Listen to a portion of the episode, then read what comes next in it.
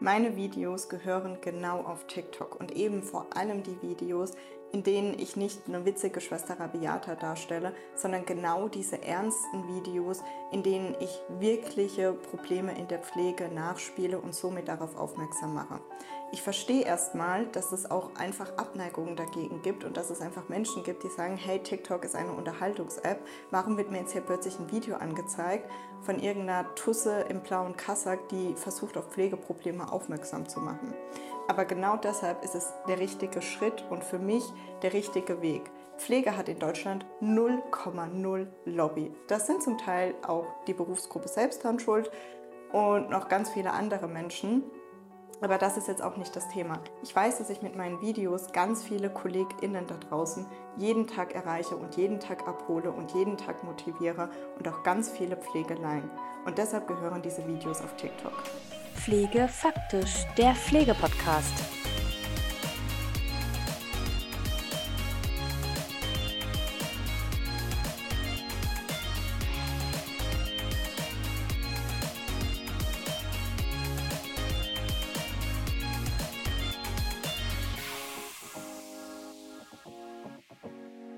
Powered by Medifox Dan. Ja, genau. Und diese Tussi mit dem blauen Kassak auf TikTok ist heute bei mir im Podcast. Aber Nurse Cutter macht nicht nur Videos auf TikTok und Instagram, sie ist einfach auch echt eine Stimme in der Pflege und hat ordentlich etwas zu sagen. Sie ist examinierte Gesundheits- und Krankenpflegerin und studiert Gesundheitsmanagement und nach ihrem Examen wollte sie sich einfach mit den Zuständen in der Pflege nicht abfinden, wollte aber auch einfach ihren Beruf nicht verlassen und deswegen hat sie für sich einen anderen Weg gewählt und was sie zu sagen hat und warum ihrer Meinung nach die Pflege keine Lobby hat oder wie es ihr mit der beschlossenen Impfpflicht geht, das hört ihr in dieser neuen Folge im Podcast. Ja, liebe Nurse dir ein herzliches Willkommen hier bei Pflege Faktisch. Und wie wunderbar, dass du zwischen Schichtdienst, Studium, TikTok auch noch Zeit für den Podcast hast und hier ja zu Gast bei Pflege Faktisch bist. Ich hatte am Eingang gesagt, Cutter, die Tussi mit dem blauen Kassack auf TikTok. du gibst deiner Stimme der Pflege, nämlich mit über 23.000 Followern auf sämtlichen Kanälen. Du bist Gesundheits- und Krankenpflegerin und studierst Gesundheitsmanagement und arbeitest im OP. Nurse Cutter, wer bist du und wie findest du noch Zeit für TikTok?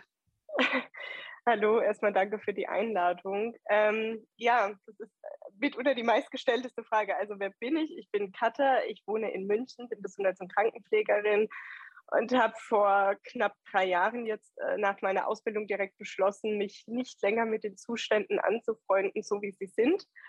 Wollte den Beruf aber auch nicht verlassen und bin dann in so eine berufspolitische Schiene reingerutscht, mhm. mehr oder weniger und habe dann auch ähm, mit Social Media angefangen und habe dann gemerkt, okay, also da kann man wirklich nachhaltig junge Menschen erreichen. Da kann man aber auch ähm, eine Schwester Rabiata, die man jetzt so in der Praxis nie erreicht, die kann man darüber erreichen. Man kann ähm, PolitikerInnen erreichen, die man jetzt so im realen Leben auch erstmal nicht erreichen würde. Und ja, dann hat sich das irgendwie so verselbstständigt wie finde ich die Zeit? Also ich, ich glaube, ich habe ein hartes, äh, ich habe einen harten Tagesplan oder ich habe ein hartes Zeitmanagement so mhm. tatsächlich. Und ähm, ähm, freie Tage sind bei mir krass durchstrukturiert und durchgeplant und ähm, ich überlasse nichts dem Zufall. Ja, glaube ich, weil, wie gesagt, du bist ja wirklich äh, sehr aktiv und dann auch noch Schichtdienst. Also total spannend. Und eine Frage. Elisabeth Scharfenberg hat einmal gesagt, nicht jammern, sondern machen und Eigenverantwortung übernehmen. Würdest du sagen, dass du genau mit deinen Botschaften auf TikTok aus deinem beruflichen Alltag heraus, wie du es gerade schon gesagt hast, ne, dass du einfach aufmerksam machen möchtest, ähm, auch aufmerksam auf die Pflege machst? Ja, definitiv. Also ich glaube, wir brauchen oder eins unserer Probleme, anders gesagt, eins unserer größten Probleme ist ja tatsächlich, dass wir nicht zugänglich genug sind. Also dass ja auch dieses ähm, System nicht transparent genug ist und somit auch nicht greifbar ist für Pflegeleien und für die Gesellschaft und für Außenstehende. Und ähm, ich glaube, das ist so das Wichtigste, was ich versuche, Pflege nahbar zu machen. So, Pflege ist echt, das sind echte Menschen, ähm, die haben Gefühle, Ängste, ähm, genauso wie jeder andere auch. Und ähm, wir sind wie alle anderen auch so. Also das so ein bisschen nahbar zu machen, ja. Und jetzt sprechen wir heute eigentlich genau zwei Tage nach dem Beschluss, dass die Impfpflicht oder die Teilimpfpflicht für die Pflege gesetzt oder gesetzlich umgesetzt wurde. Und die Impfpflicht an sich wurde ja bereits viel diskutiert. Ich glaube, das brauchen wir jetzt hier heute in diesem Podcast nicht machen, weil sonst würde es auch die ganze Zeit sprengen. Aber auch die Politik hat sich am Allgemeinen sehr schwer damit getan und es ist, wurde sogar geklagt bis zum Bundesverfassungsgericht. Was macht das Thema Impfpflicht mit dir und deinen KollegInnen? Habt ihr das diskutiert? Wie empfindest du da so die Situation? Also ich kann jetzt so sagen, dass ich in, in einem Umkreis lebe mit meinen KollegInnen, die sehr informiert und sehr aufgeklärt sind. Und da gab es eigentlich nie Probleme mit der Impfung, nie. Also ähm, so, also deshalb, ich, ähm, ich tue mir da auch so ein bisschen schwer tatsächlich. Ähm, natürlich, wir sind äh, eine medizinische Berufsgruppe. Wir sind äh, wahrscheinlich die zweitgrößte Berufsgruppe im Gesundheitswesen ja auch. Das darf man ja auch nicht vergessen. Ähm, und wir sind äh, eine wahnsinnige wissenschaftliche und professionelle Berufsgruppe auch. Ne? Und es gab eine Erhebung vom Robert-Koch-Institut im Januar diesen Jahres und die haben gesagt, im klinischen Bereich sind mhm. 6 Prozent ungeimpft. So, und das bedeutet, dass 94 Prozent geimpft sind von, von Pflegefachkräften, so, die damit kein Problem haben, die aufgeklärt sind. Und ich finde, es ist auch ähm, mein Job als Pflegefachkraft, ja, dass ich einfach medizinisch und wissenschaftliche Basics kenne, die ich in meiner Ausbildung gelernt habe. Also ich muss einfach wissen, wie eine Impfung funktioniert. Und wenn ich das gerade ad hoc nicht mehr abrufen kann, dieses Wissen, ist es nicht schlimm. Aber dann muss ich irgendwie in der Lage sein, mir dieses Wissen nochmal ähm, selbst zuzuführen und aufzufrischen. Ne? Und ähm, ja, dass es dann im Endeffekt jetzt zu einer Impfpflicht gekommen ist, ist einerseits natürlich schade. Mhm. Andererseits ähm, haben wir auch definitiv eine sehr hohe Verantwortung und ähm, darauf berufen wir uns ja auch irgendwie immer. Aber dann wollen wir sie irgendwie nicht tragen. Ne? Das ist halt für mich immer so dieser Zwiespalt. Und Nichtsdestotrotz, also das sind ja brandaktuelle Zahlen aus dem Robert-Koch-Institut und 6 Prozent sind jetzt ja gar nicht so viel. Aber warum glaubst du denn, dass diese Diskussion trotzdem überhaupt aufgekommen ist? Und ich frage auch mal kritisch nach, eben das, was du gerade gesagt hast. Man könnte doch meinen, dass eben aufgrund des medizinischen Verständnisses alles klar ist. Aber nichtsdestotrotz wurde das ja so viel diskutiert und scheinbar ist für die sechs Prozent, die jetzt erstmal sich sehr viel anfühlen, nicht alles klar gewesen. Was meinst du, woran das hängt? Das ist eine gute Frage. Also ich glaube mittlerweile, und ich möchte jetzt auch wirklich niemanden vor den Kopf stoßen, ich glaube halt mittlerweile, ähm, dass Menschen, die, die sich nicht impfen lassen, prinzipiell gegen alles sind. So einfach aus Prinzip, ja. Und ähm, dass, dass man da vielleicht auch in so einer Rolle von einem dreijährigen Kind äh, ist dann, ne, wenn die Mutter gesagt hat, nee, es gibt jetzt nichts Süßes, wir essen gleich zu Abend, was dann rebelliert. Einfach, einfach aus Prinzip so. Und das äh, erkennt man ja jetzt. Ich meine, äh, die politische Weltlage hat sich seit drei Wochen mhm. stark verändert. Und es ist natürlich sehr auffällig, dass ähm, die Menschen, die gegen eine Corona-Impfung sind, jetzt äh, plötzlich auch ähm, ja, hier bei politischen Weltgeschichten mitreden. Und es ist natürlich sehr auffällig, wie sie sich positionieren. Ja, mhm. so. Und ähm, das bestätigt natürlich auch so meinen Verdacht, den ich halt einfach schon so damals hatte, ähm, dass halt einfach da ja, man ist dann halt einfach aus Prinzip gegen alles. Und man, ähm, es ist natürlich auch sehr leicht, Fake News zu glauben. Ne? Also auch das muss man sehen. Also es ist viel einfacher zu glauben, Bill Gates will mich chippen oder ähm, dieses Virus ist irgendwie mit Absicht äh, verbreitet ja. worden, ja. damit irgendwelche Pharmakonzerne Geld verdienen und keine Ahnung, was es da für wilde Verschwörungsthesen gibt. Ne? So, das ist einfach. Das ist so, so einfach. Es ist viel schwerer, sich, ein, ähm, sich irgendwie einen medizinischen Bericht durchzulesen, ja, mhm. oder sich halt wirklich die ersten Studien von dem Impfstoff durchzulesen, die ja auch zum Teil nur auf englischer Sprache abrufbar und verfügbar sind. Ne? So, ähm, und es ist viel schwerer, sich auch mit seinen eigenen Ängsten auseinanderzusetzen. Also ich kann jetzt auch nur kurz sagen, ich bin jetzt auch nicht ohne Sorgen und Ängsten. Also ähm, wir haben auch jemanden in unserer Familie, der wahrscheinlich, man konnte es ja irgendwie nie nachweisen, einen Impfschaden erlitten hatte in, mhm. in frühester Kindheit. Mhm. Und ähm, Trotzdem ähm, hat meine Mutter uns immer suggeriert, ähm, es ist wichtig, dass wir uns impfen lassen und hat uns das immer erklärt und das war bei uns daheim nie ein Thema. Und dann habe ich mir mal abends, da hatte ich einen super stressigen Dienst und ich war halt ja auch emotional so krass eingespannt mit, mit diesem ersten Lockdown ne? und da ging es ja. mir ja auch super schlecht und so wie wahrscheinlich allen, weil es auch für mich eine neue Situation war. Und irgendwie saß ich abends in der Bahn und ich habe es dann geschafft, von, ähm, von dem Impfstoff von BioNTech irgendwie die ersten Studienergebnisse mir irgendwie abzurufen. So. Ähm, wie gesagt, alles auf Englisch und ähm, habe das dann so durchgelesen und auch natürlich mit diesen möglichen Nebenwirkungen, die auftreten können. Und dann dachte ich mir auch so, okay, ne, so, das muss ich jetzt erstmal sacken lassen für mich. So, also und da bin ich ehrlich. Aber ich habe mich damit beschäftigt, ich habe mich damit äh, auseinandergesetzt und dann war natürlich auch relativ schnell klar, okay, ähm, ich will es tun. So. Mhm. Und also diese Verwirrung verstehe ich und ich glaube, das ging allen so und vor allem ja auch tatsächlich ist es leichter zu glauben, dass was im Internet, wenn man da in seiner Bubble genau. ist und wenn man da so recherchiert, was vor allem da ja präsentiert wird oder auch die Medien waren ja auch zwischendurch äh, sehr speziell in ihrer Berichterstattung. Mhm. Mhm. Mhm. Einige, die ich gesprochen habe, oder das ist so ein bisschen auch das, was aus, der, aus, aus meiner pflegerischen Erfahrung, beziehungsweise aus unseren Kunden, was wir mitgenommen haben, ist auch so ein bisschen fehlende Kommunikation und Aufklärung. Wie war das bei euch im Krankenhaus? Also wie hast du das empfunden? War da die Klinik hinterher? Hat die hast du das Gefühl gehabt, dass sie euch gut aufgeklärt haben nochmal oder dass ihr einen Ansprechpartner hattet, wenn es eben zu Fragen kam? Ich glaube tatsächlich auch, dass das mit ein ausschlaggebender Punkt war oder ist, warum am Anfang viele sich gegen die Impfung gestellt haben. Ja, also ich muss sagen, bei meinem Arbeitgeber lief das wirklich sehr ähm, vorbildlich ab. Also es wurde dann, ähm, es wurden dann Rundmails ähm, immer verschickt regelmäßig, ähm, wo dann halt auch viel über die verschiedenen Impfstoffe und über die genaue Wirkung nochmal ähm, informiert wurde und ähm, wie gesagt in deutscher Sprache und auch einfach formuliert und mhm. ausgedrückt. Ne? Das ist ja auch immer wichtig. Ähm, dann konnte man mit ähm, Virologen ein persönliches Beratungsgespräch vereinbaren, wenn man da dann wirklich unsicher war oder da dann nochmal eine Beratung wollte. Ähm, auch das haben sie oder bieten sie immer noch an. Ähm, genau, und dann ja, so wurde dann halt aufgeklärt. Ne? So, also so lief das bei uns. Ich weiß natürlich auch von Einrichtungen, mhm. bei denen das ähm, nicht so gut lief. Ähm, ja, es ist natürlich schade, nichtsdestotrotz ähm, ist es halt auch so ein bisschen meine Verantwortung, ne? weil es ist mhm. mein Leben, was ich ja schützen möchte.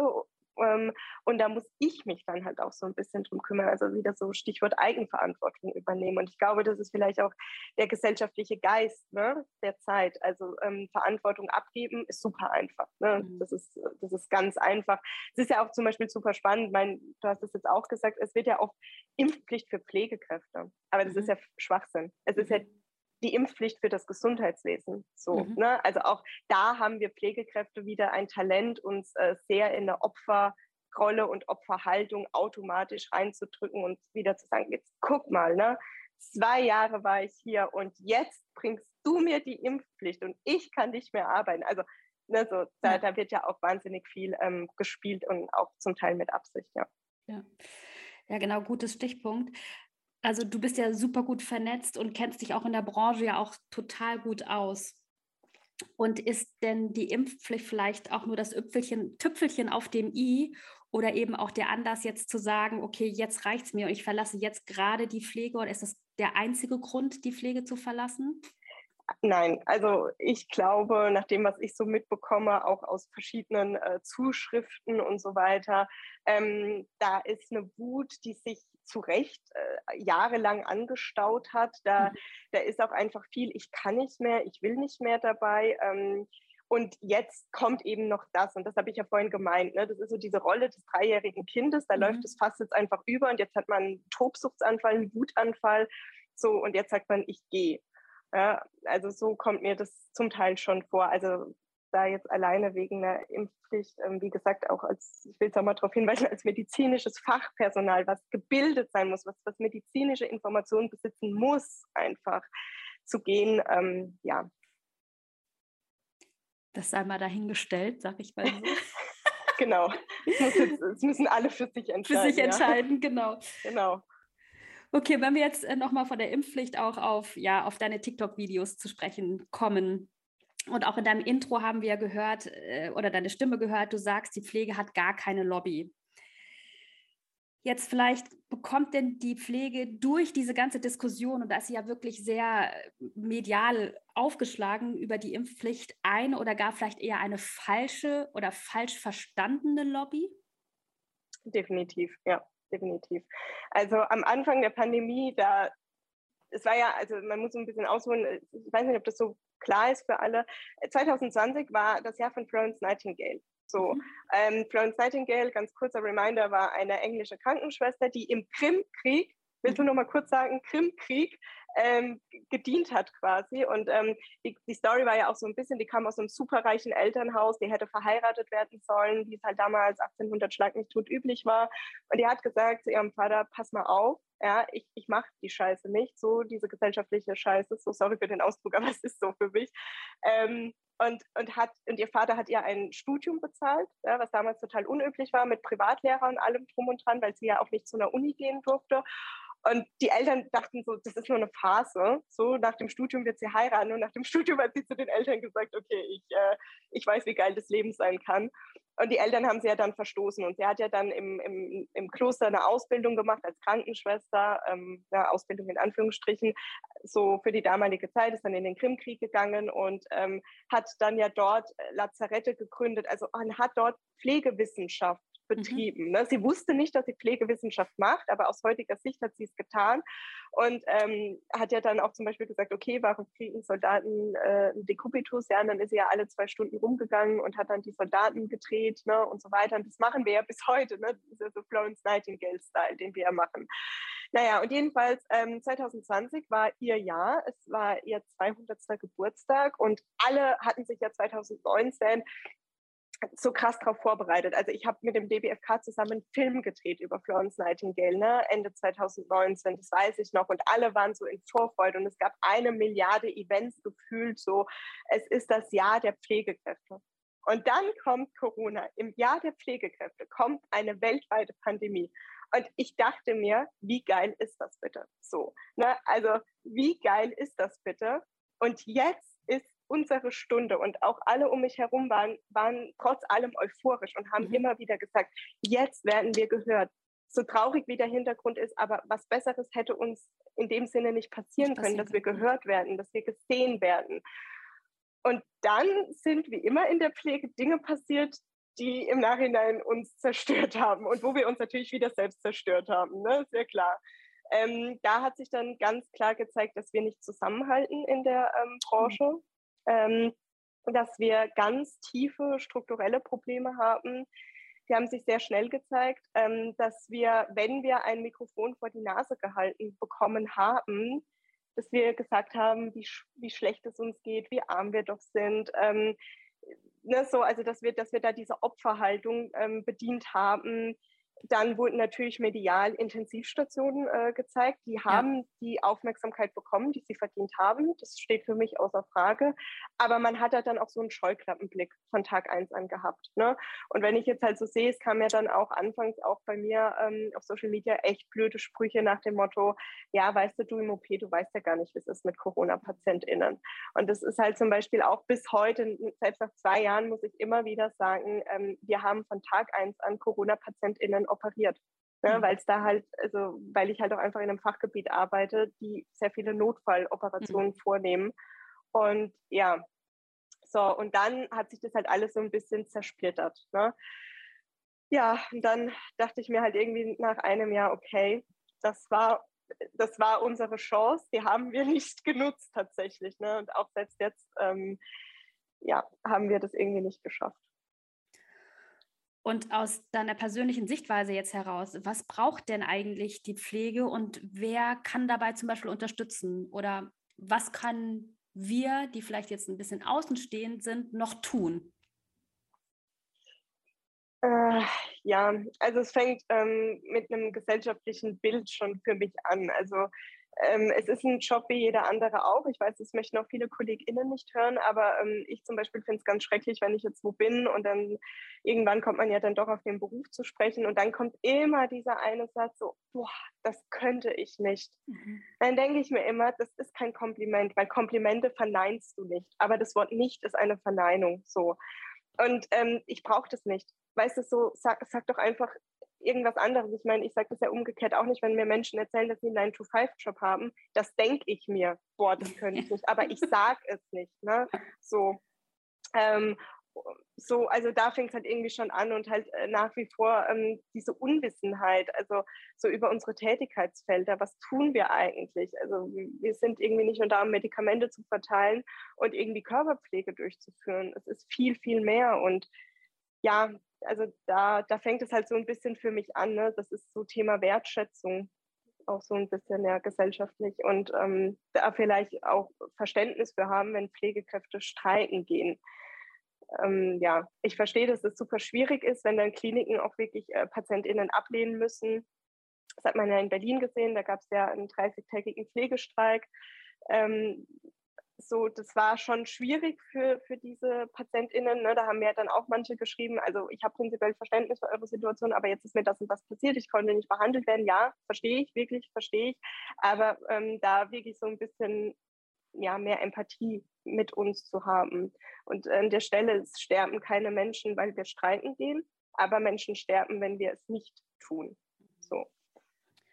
Und das ist jetzt ja so eher der Blick ähm, von der Gesellschaft auf die Pflege. Glaubst du denn, dass es auch noch mal ein bisschen was mit dem Rollenverständnis für die Pflege zu tun hat? Also das begleitet mich eigentlich schon mein ganzes, äh, mein ganzes Berufsleben inklusive Studium, dass es einfach um die Professionalisierung auch in der Pflege ging und wir es immer noch nicht geschafft haben, uns auch als Profession zu sehen und dies eben auch so zu tragen, weil es ist nämlich genau das, was du beschrieben hast. Das ist, was ist passiert? Wir sind wieder in so eine Opferrolle zum großen Teil zurückgegangen. Was braucht es aus deiner Sicht noch oder wie kann die Pflege noch an ihrem Rollenverständnis arbeiten? Äh, wir brauchen wir brauchen definitiv ähm, oder wir brauchen dieses Bewusstsein, dass man zum Beispiel jetzt Pflege studieren kann. Mhm. Seit immerhin sieben Jahren. Und das ist bei so vielen noch nicht bekannt oder noch nicht angekommen. Und da müssen wir ähm, uns öffnen und da müssen wir in die Schulen gehen und müssen ähm, wirklich darüber berichten und müssen dafür Werbung machen in dem Sinne. Ne? Also ähm, das wird eines der großen Ziele, weil wir brauchen Nachwuchs und wir müssen natürlich auch langfristige und nachhaltige Lösungswege uns irgendwie suchen. Also Geld äh, oder mehr Geld ist irgendwie so nice, aber was bringt es jetzt, wenn drumherum trotzdem äh, das ganze System so brennt, weißt du, so, da bringen mir halt irgendwie 4000 Brutto-Einstiegsgehalt dann auch nichts, ne, mhm. wenn es mir trotzdem schlecht geht. So, also dieser Studiengang Pflege, dass man Pflege dual studieren kann und was danach auch diese Aufgaben sind und warum man das braucht. Das stößt ja auch immer noch in der eigenen Berufsgruppe auf sehr viel mhm. Unverständnis. Also auch da müssen wir viel offener werden. Wir, wir müssen und wir müssen es irgendwie schaffen, uns ähm, ein anderes Bild von uns abzuzeichnen nach außen. Ne? Also eben weg von dieser Opferrolle, weg von dieser Schwester. So, das, das ist so barmherziger Müll einfach. Ja, so, du bist ein ausgebildetes äh, Fachpersonal, du hast eine dreijährige Ausbildung hingelegt, du hast ein Staatsexamen. Niemand bekommt ein Staatsexamen, weil man Ordensschwester war. So.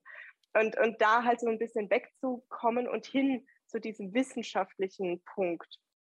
Und ich meine, am Tag, ich muss es jetzt nicht sagen, auch wenn ich selbst jetzt nicht mehr in der, ähm, in, der Pflege stehe, weil ich in den Funktionsbereich gegangen bin, aber ich muss es, glaube ich, niemandem sagen ähm, wenn wir alleine schon anschauen, diese ganzen Körperpflegemaßnahmen. Und wir wissen, ähm, wenn jemand einen Schlaganfall hatte, dann äh, wenden wir ein Bobat-Konzept an. Oder mhm. wenn jetzt jemand ähm, Temperatur hat, dann können wir diese Waschung durchführen oder andere Dinge. Ne? Also ich habe jetzt mal plakativ Körperpflege genommen, weil das ist ja immer das, worauf die Gesellschaft uns runter reduziert. Ja.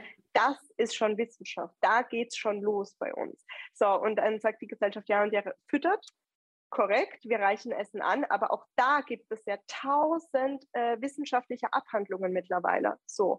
Und da müssen wir hinkommen, ne, zu diesem Selbstbewusstsein. Mhm. Und dann brauchen wir natürlich ähm, einen starken Berufsverband. Wir müssen uns viel mehr connecten und vernetzen. Es ist natürlich auch klar, dass wir diese tiefen strukturellen Probleme nicht mehr alleine lösen können. Ne? Wir brauchen natürlich starke politische äh, Partner. Das ist unumstritten. Aber auch da, das muss von der Berufsgruppe selbst ausgehen. Du kannst nicht 500 Jahre in, in sämtliche Kameras und Mikrofone schreien, bitte hilf uns Politik. Die das wird nicht passieren. Aber wir selbst können anfangen, uns zu vernetzen, ähm, uns zu organisieren. Und an der Stelle, ich sage noch nicht mal, dass wir streiken gehen müssen. Ich habe vollstes Verständnis für all die KollegInnen, die halt sagen, äh, bei uns war ein Streik, ich bin nicht hingegangen. ich verurteile das nicht, weil Pflegekräfte ähm, sind ja auch, glaube ich, tatsächlich sehr spezielle Menschen. Und, äh, und, und wir sind, ja, wir sind, wir sind eine stille, passive Berufsgruppe so und, und das ist okay. Aber die junge Generation ist da Gott sei Dank auch lauter und die gehen auch streiken und das muss auch okay sein. Ne? Und mhm. ähm, da muss man so ein bisschen Verständnis für beide Seiten auch haben, damit da keine Konkurrenzkämpfe entstehen. Ähm, aber da muss man halt auch irgendwie sagen, okay, wenn, wenn so diese, dieser stille Teil in den Dienst gehen will, muss das genauso okay sein. Ähm, aber dafür ist dieser stille Teil vielleicht äh, im Hintergrund immer in, in Berufsverbandarbeit mhm. beschäftigt. Ne? Und das ist ja auch super wertvoll. Also Streiken ist ja immer nur so ein Instrument von ganz vielen Dingen. Aber Streiken ist das lauteste Instrument, was wir sehen. Ja.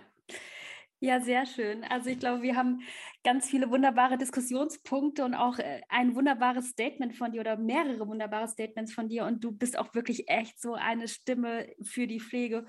Und zum Abschluss nochmal, was möchtest du unseren Hörerinnen und Hörern noch mit auf den Weg geben? So, hau raus. äh, ich möchte vielleicht nochmal so ein bisschen klarstellen, äh, dass wir keine HeldInnen sind. Ähm, ich, ich finde es auch ganz schrecklich, wenn wir so betitelt werden, weil äh, HeldInnen, die, die brauchen kein Geld, die brauchen keinen Urlaub, die brauchen also die brauchen nichts, weißt du so, die können alles alleine vor allem regeln, die brauchen keine KollegInnen. Und das sind wir nicht. Also wir sind Menschen, ganz normale Menschen, wie in allen anderen Jobs auch. Und ähm, wir brauchen äh, KollegInnen, wir brauchen faire, nachhaltige Arbeitsbedingungen. Wir sind professionell und wissenschaftlich. Ähm, ja, das ist mir immer ganz wichtig, dass Pflege so gesehen wird. Ja, sehr schön. Also ich glaube, wie gesagt, ich kann total viel ja, von, von deinen von deinen Argumenten und von so, wie du bist, mitnehmen für mich. Und ich gucke auch total gerne, also ich gucke nicht auf TikTok, aber ich gucke das Ganze auf Instagram, weil ich das einfach so spannend finde. Und ich glaube, da hat die Pflege einfach jetzt, was äh, die Pflege ist auch mal plakativ, aber da hat einfach auch jetzt äh, die Kolleginnen aus der Pflege haben einfach jetzt auch die Chance, äh, da Gutes zu bewirken. Ne? Das gab es vor zehn Jahren so noch nicht, so als das die stimmt, jungen, wilden, stimmt, Aktiven, ja. so in meiner Generation unterwegs war. Äh, wir haben das irgendwie anders gemacht, aber ich finde, das ist jetzt irgendwie auch die Chance. Ne? Also nochmal zu Elisabeth Scharfenberg zurück. Ich fand das so ein prägendes Statement zu sagen, ja, nicht jammern, sondern äh, tut was dafür. Und es liegt auch ein bisschen, nicht nur ein bisschen, sondern es liegt an mir selbst, dass ich aus der, ja, was ich aus der Situation einfach mache auch. Ne? Definitiv, ja. Ja, liebe Katha, dann vielen herzlichen Dank und ich freue mich noch ganz viel von dir zu hören und zu sehen und zu lesen. Und in diesem Sinne gerne auch wieder im Podcast bei einem neuen spannenden Thema, wenn du möchtest und Zeit hast in deinem straffen, organisierten Arbeitsalltag oder auch äh, ja, generellen Alltag. Und ja, dir erstmal alles Gute und lieben Dank. Dankeschön. Den Blogbeitrag zu dieser Folge liest du wie gewohnt auf unserer Homepage unter www.medifoxdan.de. Bei Fragen oder Wünsche zum Podcast schreib mir doch einfach unter pflegefaktisch.medifoxdan.de oder folge mir auch einfach auf Instagram oder Facebook. Und wenn dir diese Folge gefallen hat, dann schenk mir einfach deine Sterne für eine gute Bewertung. In diesem Sinne, einfach weiter Podcast hören. Ich freue mich auf dich.